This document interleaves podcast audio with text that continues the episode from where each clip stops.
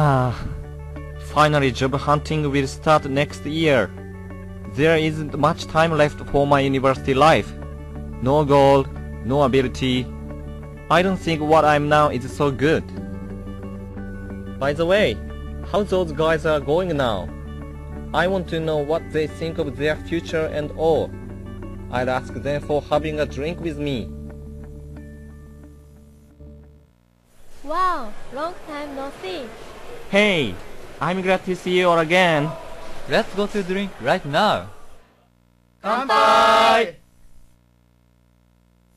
Hey Takeru, you want to become an entrepreneur after graduating from the university, aren't you?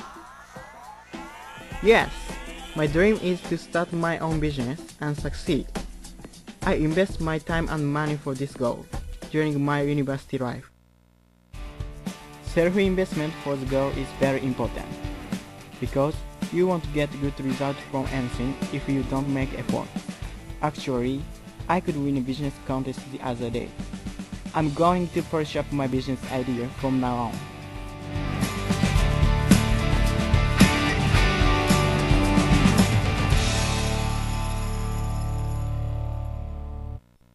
I agree with that.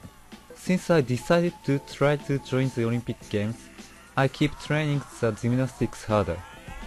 Thanks to that, I could make a good result at the national championship. I can still never forget the moment when I stood on the top of the podium after finishing my performance perfectly. You should focus on what you really want to do and cut many other options around you.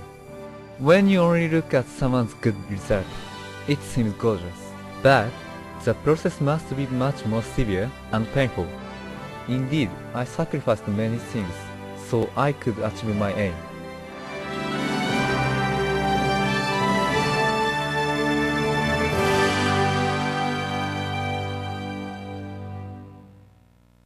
I can understand Shinji. I've also polished up my singing and playing the instruments because I want to be a singer and songwriter in the future. If you are young and have much time, you should have a dream because it is worth enough to dedicate your lifetime and it makes your life more vivid. Actually, I can get really moved when I stand on the stage and get cheers from audience.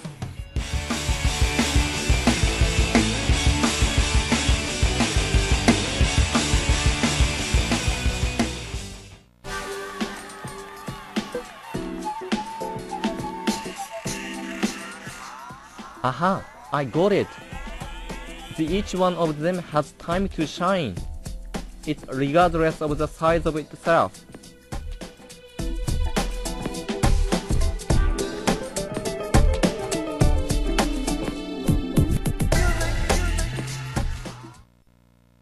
Kaoru, you have thought that you wanted to be a designer when you were a high school student.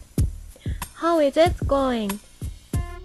Telling the truth, I hardly touch my design tools recently because I thought there were a lot of talented rivals and it's difficult to be a valued designer. Additionally, it's too late to start again. It's risky.